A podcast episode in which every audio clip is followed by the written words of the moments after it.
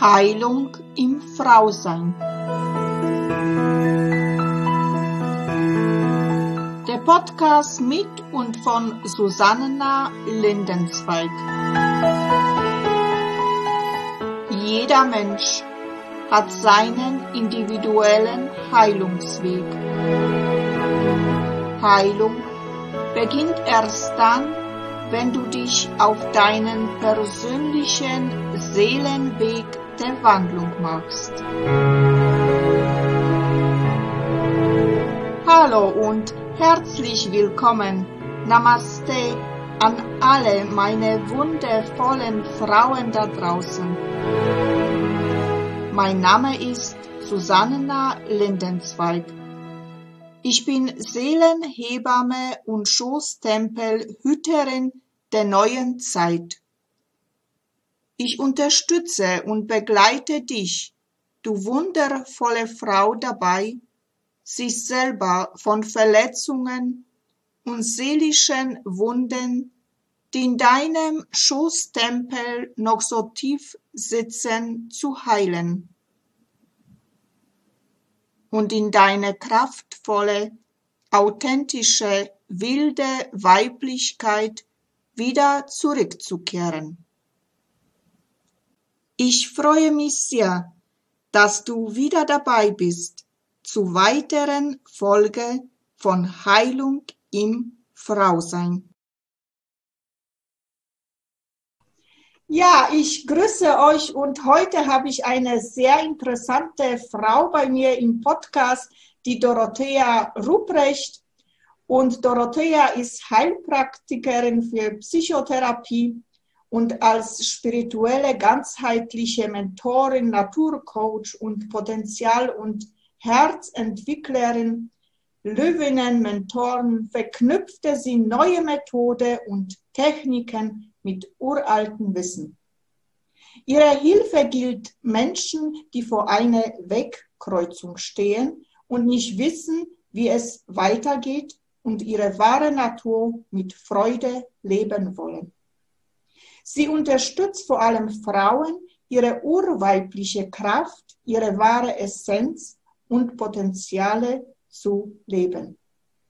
Ihre eigene Führung zu übernehmen, ihren Körper und ihre Intuition wieder zu vertrauen.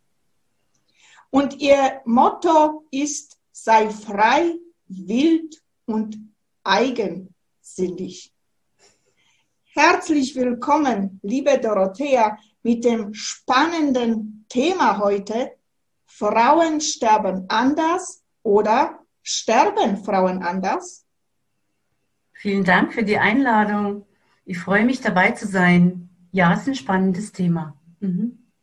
Ja, liebe Dorothea, du bist Sterbebegleiterin, hast mir auch erzählt und beschäftigst dich schon seit fast 30 Jahren, wenn ich also mich erinnere, mit dem Tod und mit den ganzen Folgen.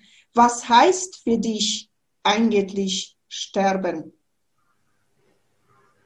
Also sterben bedeutet für mich, ähm, das Hinübergehen, also ich bin nicht aus dieser Welt getreten, sondern ich gehe in eine andere Welt hinüber. Es war nicht immer so. Ich hatte früher ganz viel Angst vor Sterben und wie ich die Leute gesehen habe, wenn sie gestorben sind. Ich bin hineingewachsen in dieses Thema ähm, durch das, dass ich selber in der Familie mittlerweile fünf oder sechs Menschen begleitet habe. Ist man reingewachsen, ob man wollte oder nicht. Ich stand selber an einer Grenze ähm, wo ich mich entscheiden konnte, gehe ich oder bleibe ich. Und äh, das hat mir die Angst auch äh, genommen ähm, vor dem Sterben. Obwohl die meisten Menschen ähm, mehr Angst haben, wie sie gehen, als wie dass sie gehen. Interessant. Du bist auch, äh, sagst du, spirituelle Sterbebegleiterin. Ne? Und äh, was heißt eigentlich konkret, was macht eine spirituelle äh, Sterbebegleiterin? Sitzt sie da am Bett und hält nur die Hand oder was machst du? Das stellen sich die meisten vor. Also ich habe angefangen, auch ähm, mich in der Hospizarbeit äh, ausbilden zu lassen und da gab es ganz viele, die gemeint haben, ja, ich setze mich ja eigentlich nur hin und halte Hände. ist es auch super. Das ist total wichtig. Ähm, ich habe gemerkt, ich setze mich hin und spüre sofort, was diese Menschen brauchen. Ich habe einen ganz besonderen Bezug. Äh, mittlerweile weiß ich, dass ich es auch ähm, einsetzen kann, einen ganz besonderen Bezug zu Sterbenden. Ich weiß, was sie spüren, ich weiß, was sie brauchen. Ich muss gar nicht viel reden. Ich ähm, kann mich in sie hineinversetzen und ähm, bin sozusagen ihr Sprachrohr, aber ohne dass ich sie bevormunde oder irgendwie sie, ja, also ihnen irgendwie, sage ich mal, diese, diese Wörter aus dem Mund nehme. Es ist einfach nur diese Übersetzung für die Angehörigen. Also so eine Brücke bauen zwischen dem, der, der geht und zwischen den Angehörigen oder zwischen den, ähm, die gehen und einfach den, sage ich mal, dem Klinikpersonal. Ganz einfach. Weil oft die in, ihrem, in ihrer Arbeit ja auch nicht immer so ähm, sich intensiv um diese Menschen kümmern können. Obwohl ich mehr dann gearbeitet habe im Ambulanten, um einfach da ein bisschen mehr Unterstützung für die Angehörigen zu geben. Einfach so eine Übersetzerin, so eine Brückenbauerin, einfach das zu gucken, was will die eine Seite und was kann die andere Seite helfen. Die wollen ja alle was helfen. Und das ist ja das Wichtige dabei, aber das Richtige zu tun. Und das ist so diese, ja, diese Waagschale zu halten, ähm, um einfach beiden Seiten gerecht zu werden. Du setzt dabei verschiedene äh, Methoden ein. Mhm. Oder was kann man da für Methoden also äh, jetzt äh, einsetzen in eine Sterbebegleitung? Da gibt es äh, die ganz einfache Methode, dass man da sitzt und zuhört oder da sitzt und den Atem mit dem Atem des Sterbenden, ähm, sage mal, ähm, spazieren geht, also genauso atmet wie derjenige, dann kann man sich wunderbar einfühlen. Dann kann man natürlich ganz viele ähm, Tools sind natürlich die Musiktherapie. Ich habe die Klangtherapie mit dabei. Ich habe Instrumente, wo sie ihre, wo die äh, ihre Stimmungen, ähm, sage ich mal, ähm, äußern können. Wenn sie sich so nicht mehr äußern können, können sie sich mit Instrumenten äußern. Ähm, das ist vor allem bei Kindern ganz interessant. Die kommen da ganz toll damit zurecht. Die können da richtig mal ihre Meinung sagen mit Instrumenten, ohne dass sie was sagen. Und es ist spannend für die Eltern auch oder für uns alle, wenn man das dann so hört, wie es ihnen geht. Das sind die Instrumente. Ähm, und dann gibt es natürlich auch, äh, was ich mache durch meine schamanischen Ausbildung oder diese intuitive Arbeit, mich einfach hineinfühlen, mich meditativ hineinversetzen und diese Arbeit äh, innerlich äh, zu begleiten. Da muss ich nicht auch nicht daneben sitzen, sondern das könnte ich auch von zu Hause aus machen. Ähm, da spüre ich dann oft, äh, nein, diese Patienten wollen nicht mehr von der Palliativ wieder ins Altenheim zum Beispiel. Die können, die schaffen das nicht. Da habe hab ich damals auf der Palliativ angerufen und gesagt, äh, verlegen Sie die nicht. Die, die gehen und das rentiert sich nicht mehr und lassen Sie ihn lieber in Ruhe bei sich in, auf der Palliativstation gehen. Ähm, das da war natürlich am Anfang in meiner Berufslaufbahn noch nicht so viel Gehör geschenkt worden. Aber ich habe dann gehört, sie sind auf dem Weg äh, ins Altenheim schon fast gestorben und dann, wie sie angekommen sind, war es vielleicht nur ein Tag und dann sind sie gestorben. Aber hatten vielleicht nicht mehr diese Ruhe und diese, ähm, ja, dieses in sich aufgehoben sein. Auf so einer Palliativstation ist natürlich immer besser als wie in einem Heim, muss ich sagen. Mhm. Und das sind so dieses Einfühlen, dieses sich hineinversetzen können. Und das ganz Wichtigste ist es, ähm, sich ähm, authentisch zu verhalten.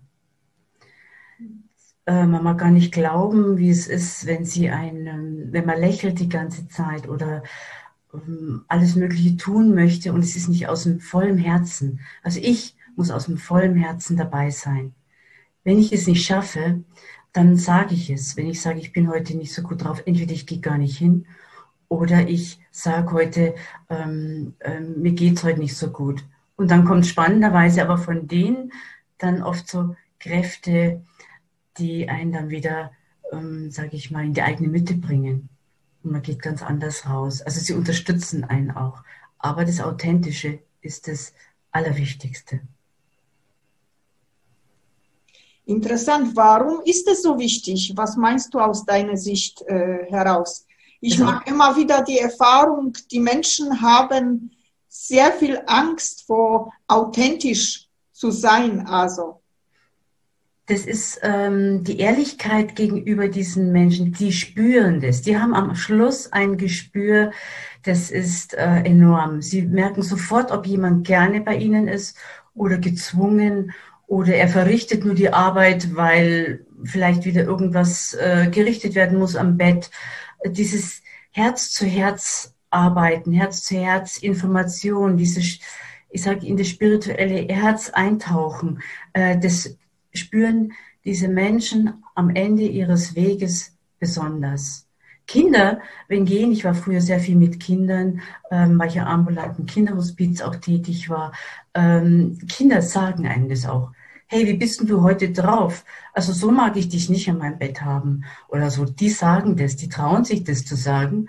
Ähm, das ist bei uns Erwachsenen oft nicht so. Wir sind zurückhaltend. Und da muss ich sagen, sind die Frauen ganz besonders ähm, zurückhaltend, weil sie keinen zur Last fallen wollen. Sehr interessant. Ja, das Thema ist bei uns heute, also Frauen sterben anders oder als Frage sterben Frauen anders. Also du äh, bist schon also über 30 Jahre mit deiner Erfahrung also und Geld, das den Frauen äh, ja als ich das erste Mal von dir gehört habe, dass Frauen anders sterben, habe ich mir gedacht, wie, was? Und erklär uns äh, aus deiner Erfahrung äh, heraus, warum sterben Frauen anders oder wie, wie du das äh, gemerkt hast oder wie du das ja, empfunden hast. Äh, denn ich glaube, da draußen, die, also wir Frauen, wir können uns das gar nicht äh, wahrscheinlich vorstellen, dass es so ist. Doch, es ist so. Es ist, jeder Mensch stirbt anders. Sind es die Männer, die anders sterben, sind Kinder, die anders sterben und wir Frauen auch.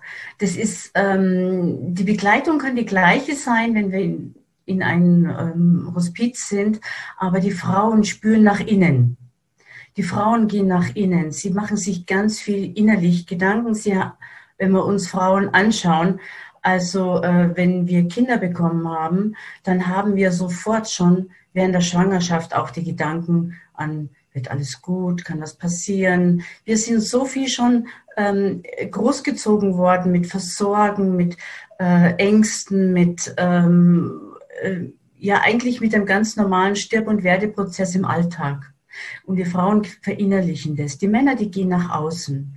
Die, die können das, die meisten Männer, sage ich mal von früher, die sind ja auch im Krieg gestorben oder eben äh, also von, von ihrer Macht her. Und wir Frauen, wir haben versorgt, wir haben es gesehen. Wir sind immer die, die ähm, in der Familie, ob das unsere Großmütter waren, die anderen Generationen, die waren noch viel mehr involviert, weil die meisten Menschen zu Hause gestorben sind. Da wurde versorgt, da wurde äh, gepflegt, da war das selbstverständlich, dass wir Frauen die Großmutter, dass das Kind oder die, die Tochter die Mutter versorgt, wenn es ihr nicht gut ging. Und da war immer schon das Thema Tod und Gehen und Sterben ähm, für uns Frauen ein Thema, das auch uns innerlich sehr, sehr äh, betroffen hat. Und wir sind aufgewachsen damit. Wir sind äh, ähm, sehr emotional. Und was Frauen wirklich auch also ich habe mit vielen schon gesprochen darüber, die jetzt auch in den Hospizen und die auf Stationen ähm, äh, arbeiten, äh, Krebsstationen. Frauen gehen wirklich komplett anders. Wenn wir jetzt aufs ganz Einfache schauen, ist es der Körper.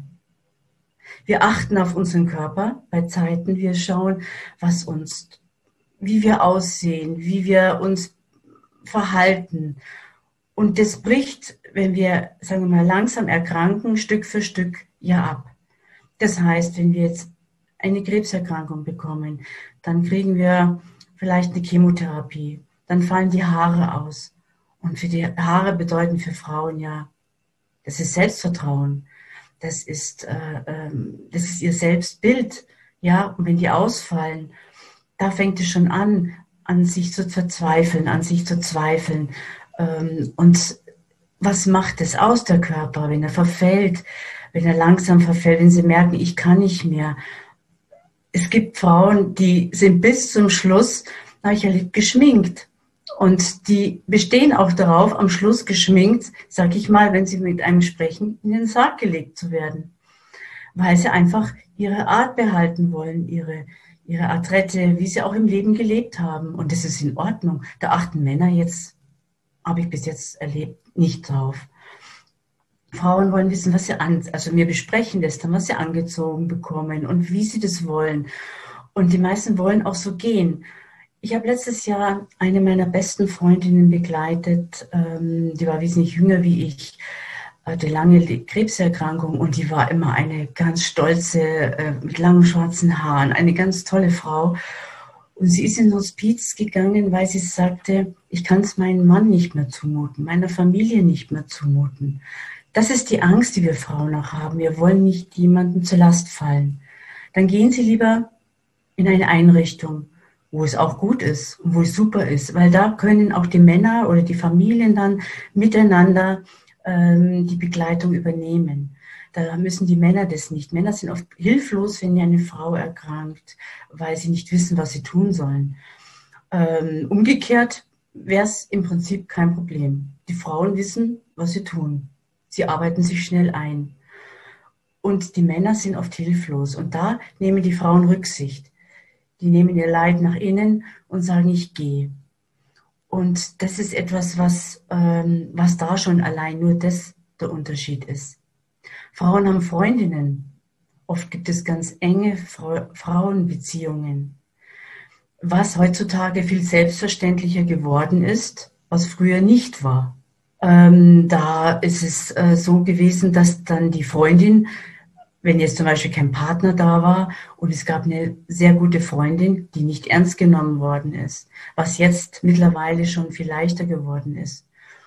Und dadurch auch die Begleitung leichter geworden ist, dass die Frauen ihre Freundin mitnehmen können und auch gleichberechtigt sind, zu wissen, wie es ihr geht, dass sie auch die Bestimmung haben, was ihre Freundin, was noch passieren darf, was gemacht werden soll. Dann die Frauen haben ganz andere Sichtweise vom Leben, das sie vorher noch leben wollen.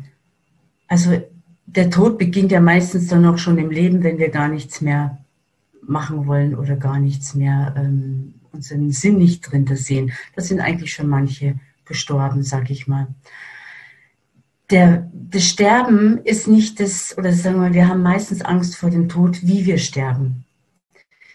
Wir möchten begleitet sein. Und da ist es auch die Krux, ähm, oft sterben Männer, also in Paare sind sterben oft die Männer früher. Das heißt, es bleibt die Frau alleine als Witwe zurück. Das heißt auch, sie muss dann alleine damit fertig werden. Sie hat niemanden, außer wenn sie Familie hat, hat sie niemanden, der sie betreuen, beraten kann, außer vielleicht eine Freundin. Und so ist oft im Alter, wenn Frauen alleine sind oder alleine bleiben, zurückbleiben, ähm, die sterben oft einsamer. Ähm, sie trauen sich dann vielleicht nicht, wohin zu gehen, weil sie Rücksicht nehmen, weil sie sagen, ich traue mich nicht, was soll ich da?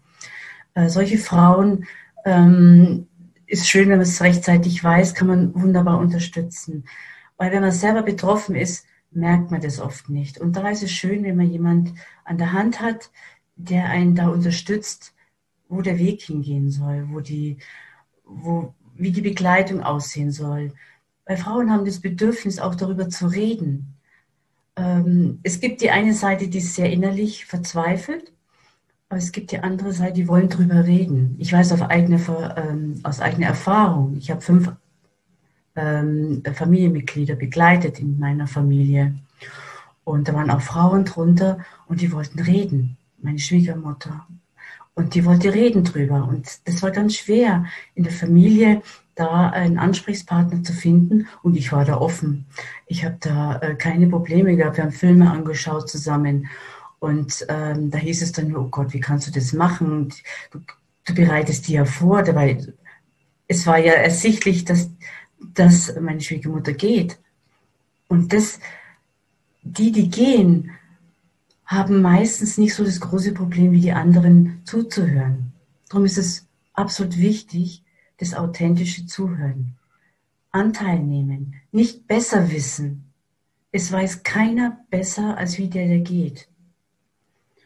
Und das ist das, ähm, ich habe so viel gelernt über das äh, Sterben, über dieses Leben auch, ähm, dass ich mein Leben auch anders anpacke, seitdem ich äh, Sterbende begleite. Und die Frauen, die ich begleiten durfte, die haben mir so viel Kraft gegeben. Das hat mir mein, hat, das konnte nie ein Seminar, ein etwas irgendwie so hinreichend erklären und mich einfühlen lassen, wie diese Personen, wie diese, äh, wie diese Menschen, die gegangen sind, an der Brücke waren. Und ich konnte die Authentizität dort auch lernen. Nicht das Vorspielen, ah ja, jetzt bin ich mal lustig, weil ähm, dabei ist mir tief traurig, wenn derjenige geht. Das ist selbstverständlich. Ähm, und das auch zu zeigen, wäre unheimlich wichtig. Und Frauen haben wirklich, das die oberste Priorität, was ich noch sagen will, ist wirklich der Körper. Der Körper, wie er verfällt, wie er, ähm, wie er, ähm, wie soll ich sagen, wie er gepflegt wird am Schluss, ähm, ist anders wie bei Männern. Bei Kindern klar. Das ist komplett anders. Die Männer legen nicht so einen großen Wert auf das Gepflegte. Ähm, die Männer legen eher mehr Wert darauf, dass sie gepflegt werden. Und die Frauen legen ganz lange Wert darauf, dass sie, dass sie autark sind, dass sie sich selber lange ähm, selber pflegen können, selber frisieren können, selber waschen können, ähm, ihr eigener Körper ähm, ist sowas wie eine Grenze. Und wen lasse ich da an meine Grenze ran? Ich lasse nicht jeden meinen Körper waschen. Ähm, da merke ich bei den Frauen ganz, ganz speziell, ähm, je nachdem, wie ihre Erfahrungen im Leben waren, ähm, ist es natürlich so, kommt es am Schluss noch viel extremer raus. Wenn jemand schlechte Erfahrungen im Leben gemacht hat mit körperlicher Berührung, wird es am Schluss ähm, schwierig. Und da braucht es ganz, ganz tiefes Vertrauen. Und es ist unheimlich wichtig, dieses Vertrauen dieser Frauen zu bekommen, ähm, um sie in ihrer Weise äh, begleiten zu können. Und da verwende ich auch ganz viele Rituale dazu und ähm, binde es mit ein und, ähm, ihre, und hole sie dort auch ab, wo sie stehen und drück ihnen nicht irgendwas auf, äh, auf sie drauf, was sie gar nicht wollen. Es wird alles besprochen und ich bin dann eine Vermittlerin zwischen den Angehörigen, die ungeduldig sind oft oder viel tun wollen, oder dem Klinikpersonal, die, die einfach auch ähm, dann helfen wollen, aber das Richtige, weil sie die Dame vielleicht nicht so kennen, da sind die sehr, sehr dankbar, wenn sie da äh, Unterstützung bekommen. Das ist ein Riesenkapitel, das mit den Frauen und ähm, dazu. Es ist auch ein Unterschied, ob es die Kriegsgeneration noch ist, die geht, oder ob es jüngere Frauen sind. Wenn natürlich die Frauen noch Familie haben, kleine Kinder haben, ist es natürlich ein komplett anderes Kapitel, als wenn eine 90-jährige Dame geht. Obwohl ich habe im Hospiz, ähm, da haben sie mich dann gerufen, ähm, da war, was war ich im ambulanten Hospiz, und haben sie mich für eine 90-jährige Dame gerufen. Ähm, das weiß ich noch, ähm, um einfach zu klären, warum die immer schreit, wenn sie, die konnte nicht schlafen, die hat immer Nein geschrien, immer Nein. Und dann, ähm, die waren fertig, die konnten nicht, weil sie konnten ja nicht dauernd nur zu der Dame gehen. Und die Palliativstation, die war super. Also die barmherzigen Brüder, die waren ähm, genial, offen dafür auch, ähm, weil sie wussten, dass ich anders arbeite. Und diese Dame hatte Angst, in, die hatte immer ins Grab geschaut. Wenn sie die Augen zumachte, guckte sie immer ins Grab und hat immer Nein geschrieben, ich kann nicht. Und boah, ich war dann auch ein bisschen ähm, ratlos und dann kam ich drauf und hat sie erzählt, dass sie ihr die, die, das Kind ihrer Schwester übernehmen musste, weil damals eine ledige Frau kein Kind bekam. Und da sie verheiratet war und keine Kinder hatte, hatte sie das Kind ihrer Schwester übernommen. Und es hat ihre Schwester ihr nie verziehen, weil ihre Eltern das wollten, weil es eben um Schande, um, ja, wie es halt damals so war. Und das war bis zum heute, bis zu dem Tag, wo die Dame äh, auf der Palliativstation war, nie geklärt worden. Nie. Und so konnte sie anscheinend nicht reingehen. Sie hat gesagt, die schauen alle böse auf mich.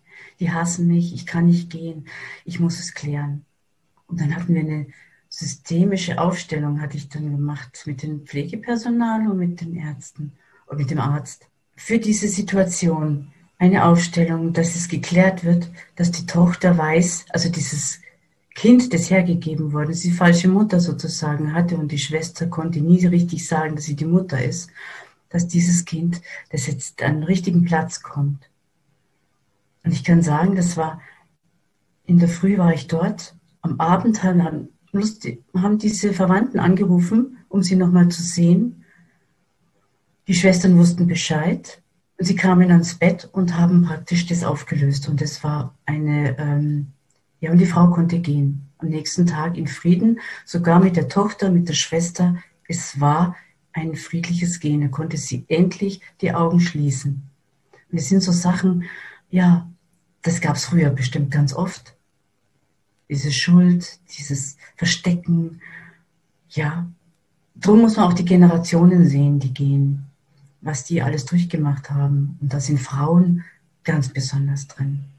Sie mussten ja die Männer waren im Krieg und sie mussten ja den, das Leben weiterleben, das sie hatten.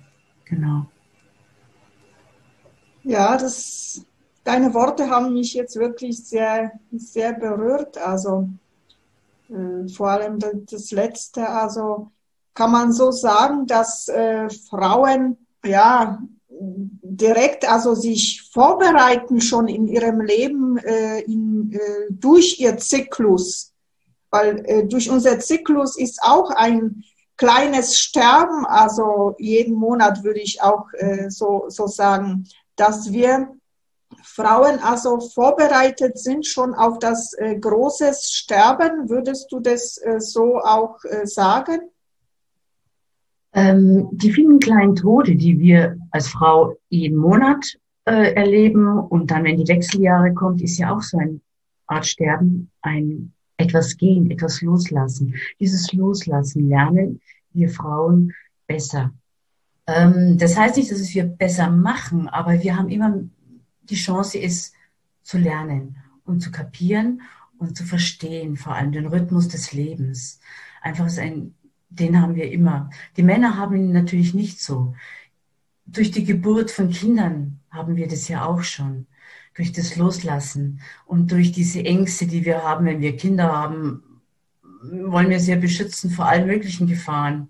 Und wir sehen dann auch schon immer die Gefahren dahinter. Ähm, es ist immer ein kleiner Tod, den wir sterben. Ob wir eine Arbeitsstelle verlieren, ob wir Partnerschaften verlieren, daran können wir das schon üben, sag ich mal. Ja? Ähm, und wir Frauen nehmen natürlich das anders auf wie Männer. Und da ist immer schon ein Unterschied. Und da muss man gar nicht, ähm, sagen wir mal so, die, dieses Verhalten auf den, äh, wenn wir in Einrichtungen gehen, dieses Behandeln und das Verhalten gegenüber Männern oder Frauen, wie sie sterben, das ist wirklich, ähm, ich muss sagen, es geht so weit, wie habe ich gelebt? Und wie offen ich gelebt habe und wie offen ich damit umgegangen bin, je offener oder wie befreiter oder je lockerer kann ich auch gehen. Wenn ich damit mich nie beschäftigen wollte und wenn ich jetzt oft das anspreche, manchmal in Gruppen, hey, ich mache jetzt dies und jenes mit Sterbebekleidung, oh nee, bitte, davon möchte ich noch nichts hören. Und es sind äh, Frauen in meinem Alter. Okay, ich lasse es, weil es muss nicht jeder hören und ich muss nicht überall drüber sprechen. Aber es ist so wichtig, äh, wann wollen wir denn dann drüber sprechen? Und ich weiß nicht, ob ich morgen, ob es morgen mir noch gut geht. Und das kann uns jederzeit ereilen. Und ähm, da möchte ich für mich schon einiges geklärt haben und einiges wissen, wie ich versorgt werden möchte. Da machen sich Frauen auch mehr Gedanken als Männer, wie sie versorgt werden wollen. Sie müssen ja oft auch, ähm, wenn es gerade Frauen sind, die noch Kinder haben, die planen dann ganz genau, wie das weitergehen soll mit ihren Kindern oder ähm, wie ihr Partner versorgt ist. Oder also da gibt es ganz genaue Strukturen, ähm, wie sie sich das vorstellen, ähm, wie das weitergehen kann in dieser Familie. Das wird geplant, das wird besprochen. Ich weiß von meiner Freundin, die hat ja auch ein Kind und einen Mann, da wurde das besprochen, hey du, die Sachen, die möchte ich meiner Freundin geben, das wird so gemacht, äh, dann brauch, äh, brauchst du für deine Ausbildung vielleicht noch dies oder jenes. Das wurde vorher alles klar geregelt. Das habe ich bei Männern so noch nicht äh, gehört. Also wenn ich das Haus verlasse, dann muss ich auch vorher schauen, wie, was ist versorgt, ist der Hund versorgt, sind die Kinder versorgt. Wenn mein Mann geht, dann weiß er ganz genau, es ist alles versorgt. Und so ist es bei den Frauen auch. Dass, wenn Frauen gehen, planen sie das und organisieren sie das, wenn sie es können noch, wenn sie noch jünger sind. Und das ist das, was wir bei Zeiten machen sollten. Das Planen, das Organisieren. Wen möchte ich an meiner Seite haben, wenn ich gehe? Möchte ich meine beste Freundin haben, die öfters auch schon jetzt bei Geburten mit dabei ist? Oder wen möchte ich bei mir haben? Wer tut mir gut? Was will ich, wenn ich gehe? Wir können kleine Rituale machen am Bett. Wir können schon vorher Rituale machen. Ich kann, wir können Rituale machen außerhalb, einfach für diese Person. Ich habe für meine Freundin letztes Jahr im Lockdown, sie hat es ich hatte ihr versprochen, ich begleite sie live im Hospiz. Sie kam rein und es war nichts möglich. Nichts. Sie war zutiefst depressiv. Wir haben dann über FaceTime, habe ich zum ersten Mal in meinem Leben Sterbebegleitung gemacht. So lange wie sie konnte. Weil ihre Familie durfte sie auch nicht besuchen. Und das ist, das muss ich sagen, das ist eine Qualität, diese Zeit, ähm, die ist nicht wieder gut zu machen. Ich weiß nicht, also ich ähm, es ist meine persönliche Meinung. Auf jeden Fall habe ich ähm, versucht, der Hund durfte rein, über den Hund etwas hineinzubringen an Ölen, an etwas, was ihr gut tut. Und sie und ein Ritual, weil es über Beltane war, über das Jahreskreisfest Beltane, habe ich ein extra Fest für sie gemacht. Und nach diesem Ritual, ich habe gemerkt, sie geht. Und sie braucht noch dies oder jenes, es fehlte etwas. Das habe ich noch besprochen. Sie konnte nicht mehr reden, aber sie hat mich gehört. Und das war total spannend, weil sie dann ähm, auch besser loslassen konnte. Sie hatte gesagt, ich soll es machen für sie und nachschauen, was sie noch braucht, damit sie geht. Wir gehen, wir können planen. Frauen planen gerne. Ich möchte so und so gehen. Ich möchte am besten gehen wie äh, in Meditation und dann bin ich weg. Das sind so die spirituellen ich bin ja spirituell, ich meditiere und am besten ich gehe dann gleich. Ich kann mich so tief verbinden mit mir, dass ich gehe. Ja, das klingt gut, es funktioniert nur nicht. Und da, ähm, das ist etwas, was äh, auch spannend ist, gerade in der spirituellen Szene. Frauen, die ähm, doch dann gerne kontrolliert gehen wollen. Und es kommt dann meistens anders, wie es ist, aber es ist gut so. Und sie merken es, es ist dann auch gut so. Und diese Hingabe im Leben zu lernen, diese Dankbarkeit, das ist das Allerwichtigste. Und das kann man bei Zeiten lernen. Ja, ich möchte zurück noch zu diesem Beispiel, was du erzählt hast von dieser ältere Dame. Mhm. Also, da du schon Erfahrung hast, wie wichtig ist es, dass wir im Leben einiges zu beseitigen, damit es vor dem Todesschwelle also uns nicht, sage ich jetzt, als Hindernis dasteht, wo wir also dann quälenhaft wirklich nicht sterben können. Wie wichtig ist es aus deiner Sicht heraus? Das ist ganz wichtig. Dafür trete ich auch ein, jetzt bei Lebzeiten ähm, die Maske, äh, die jetzt eine andere Bedeutung hat, die Maske zu öffnen um wirklich zu gucken, wer bin ich, was macht mich wirklich aus, was ist mein Weg. Denn zum Schluss, wenn wir immer nur das getan haben, was die Familie wollte, was äh, die, die Gemeinschaft wollte und nicht das, was ich wollte, was mein Seelenweg ist, was mein Herzensweg ist, wenn ich das bis, sage ich mal, ähm, vom Tod nicht herausgefunden habe, dann tue ich mir schwer. Und wenn ich es nur fünf Minuten vorm Sterben kapiert habe, dann ist es schon super.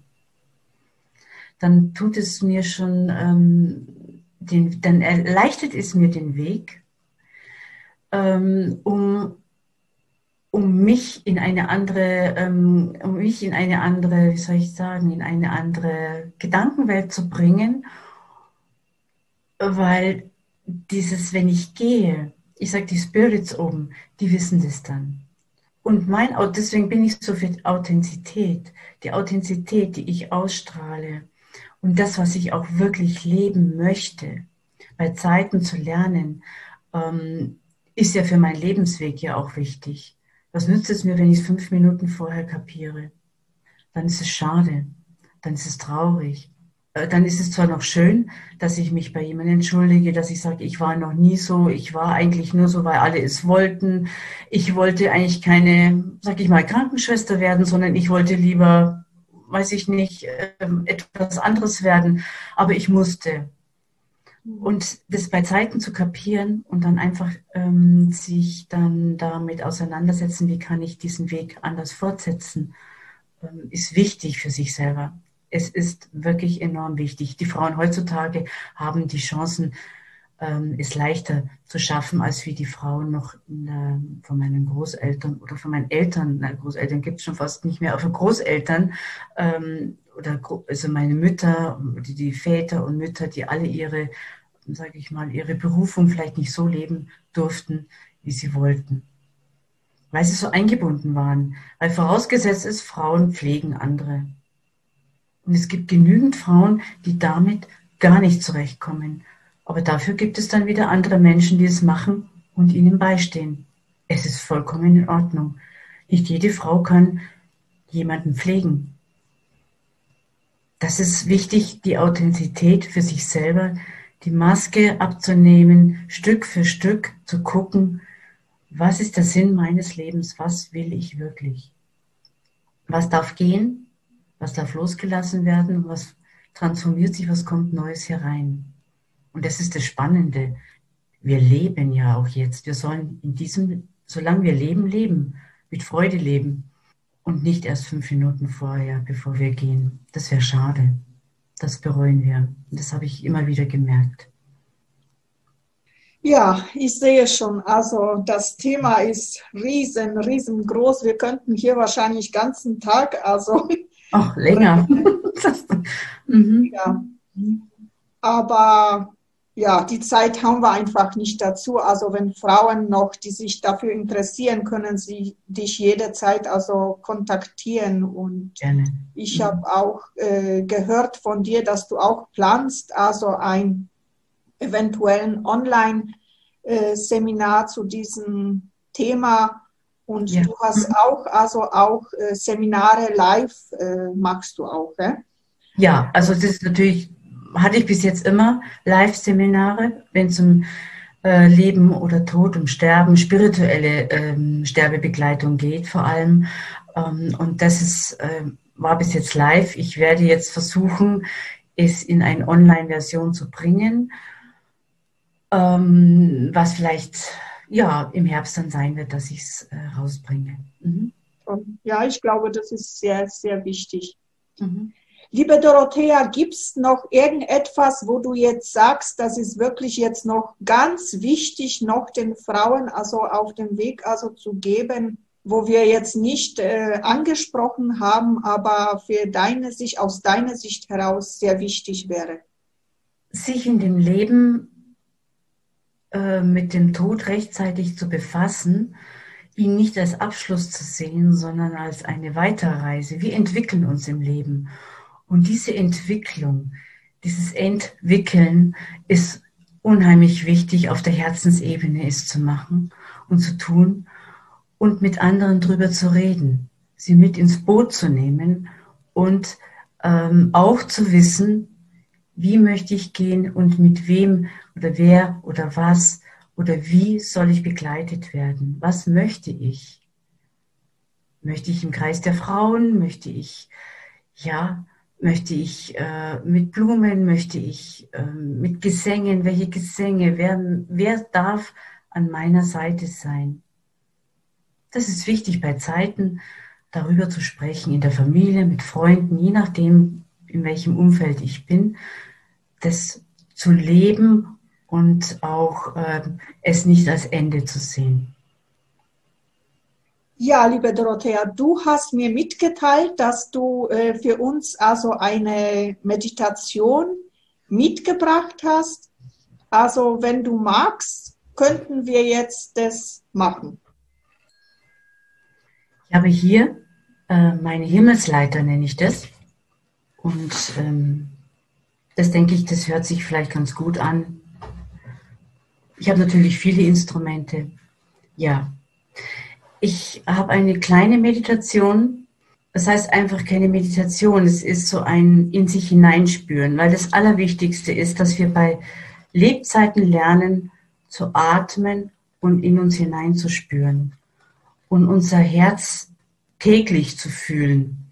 Das ist wichtig, weil am Schluss ist es nämlich das Wichtigste, dass wir unser Herz fühlen und spüren und darum einfach sich bequem auf den Stuhl hinsetzen, sich zu spüren, sich zu spüren, die Füße auf die Erde zu legen, zu stellen, gut zu sitzen auf einer Unterlage, auf einer Sitzunterlage, auf ein Kissen, um einfach bequem und entspannt sitzen zu können. Einfach ruhig und still dazusitzen.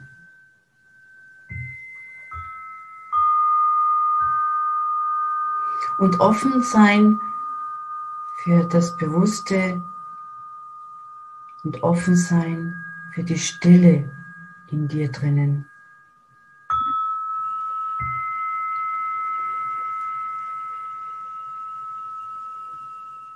das Gegenwärtige. Wenn wir atmen, atmen wir auch in den Bauchraum, in eine Tiefe,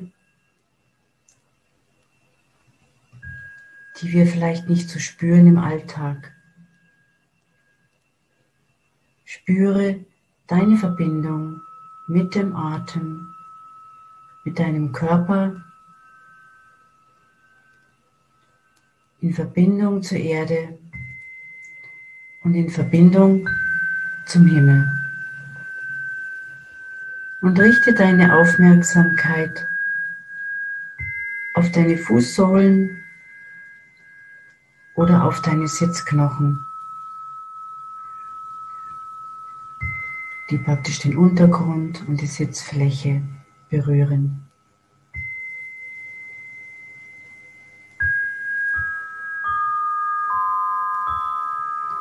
Du bist völlig gehalten von der Erde.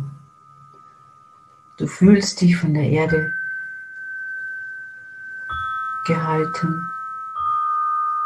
Und dein Atem ist bewusst und natürlich und tiefer wie gewöhnlich. Du atmest tiefer.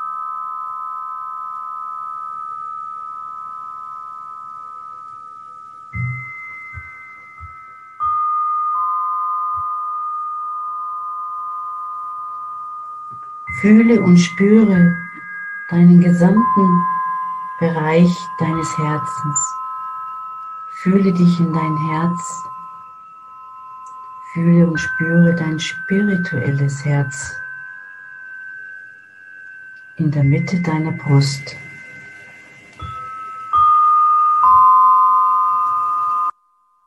Und du kannst dich, wenn du magst, dich dabei unterstützen, indem du beide Hände oder eine Hand zumindest auf deine Brust, deinen Brustraum legst.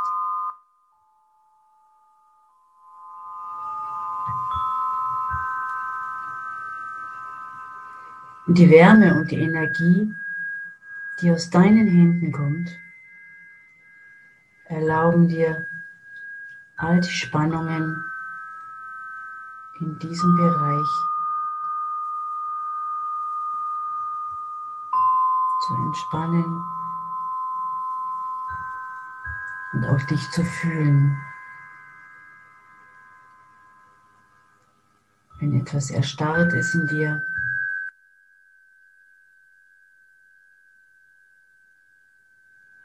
und zusammengezogen ist in dir,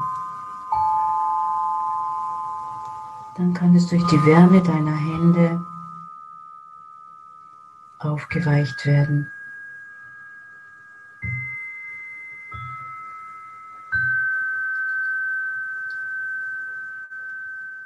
Durch die Wärme deiner Aufmerksamkeit, deiner liebevollen Aufmerksamkeit deiner Hände,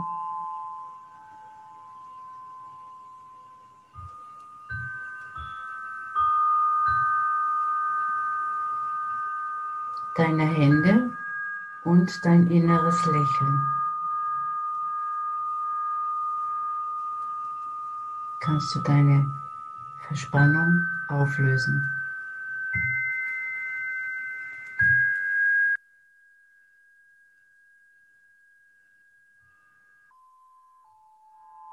Fühle, wie sich der Atem ausdehnt.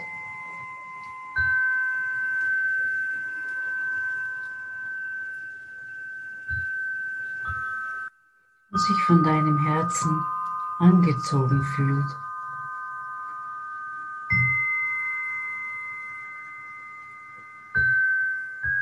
Spüre die sanfte Brise deines Atems, die sich durch dein Herz bewegt, mit jedem Ausatmen und mit jedem Einatmen.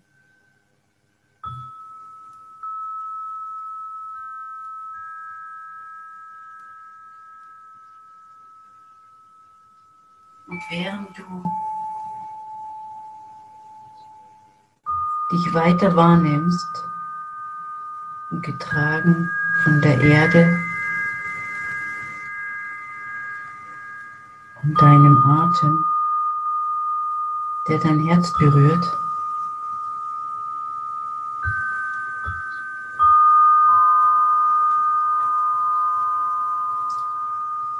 Beginnst du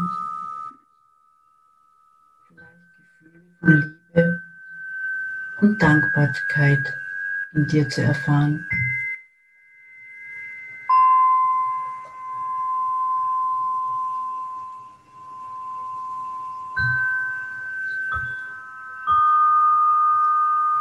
Du lernst das So-Sein in dir zu spüren.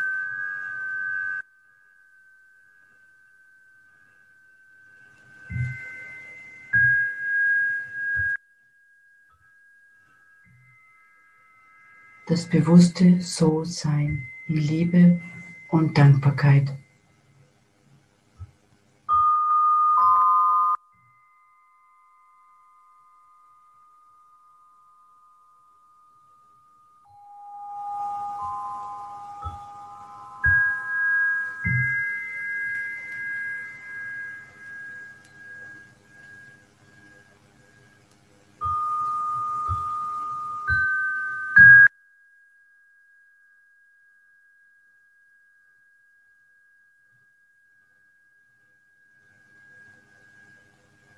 Danke dir. Du kannst wieder langsam zurückkommen.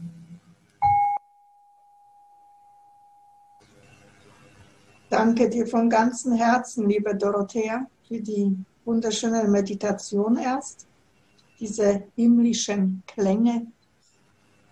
Also, und danke auch für dein Wirken und dein Sein. Also, du tust wirklich so viel also diese Begleitung der Frauen in der Sterbenstunde, das ist so was von wichtig. Denn viele haben auch keinen Menschen. Also manchmal merke ich auch, also im Krankenhaus. Und das ist so wichtig, wenn so Frauen wie dich also gibt, die sie auf dem Weg begleiten. Danke für das tolle Gespräch. Also es hat mich wirklich also sehr berührt viele, viele Passagen, was du erzählt hast. Und ja, ich wünsche dir alles Liebe und Gute auf deinen weiteren Weg, also dass du immer noch mehr Frauen erreichst und begleiten kannst auf den letzten Stunden, Minuten. Namaste. Danke dir. Danke dir. Und diese Meditation, das ist ganz leicht Kann man immer machen. Und es bereitet einen vor. Gar nicht viel. Einfach nur atmen und ins Herz fühlen. Das wünsche ich mir für alle. Danke. Danke. Auf Wiedersehen. Mach's gut. Tschüss. Okay. Für heute bin ich wieder am Ende angelangt. Ich verabschiede mich von dir. Ich sage dir Danke für dein Zuhören und wünschen dir, bis wir uns wiederhören, alles Liebe und Gute. Und wenn du vielleicht jetzt beim Zuhören eine Lust verspürt hast, wo du sagst, wow, das würde ich auch gerne mitgestalten, weil ich etwas zum Sagen habe zum Frausein, dann melde dich einfach bei mir. Ich freue mich riesig über dich. Und wenn dir dieser Podcast natürlich auch gefallen hat, dann teile es gerne mit deinen Freundinnen. Und jetzt wünsche ich dir alles Liebe und allen Segen der Welt für dich. Ich umarme dich aus der Ferne ganz herzlich. Namaste in Liebe Susanna. Bis bald.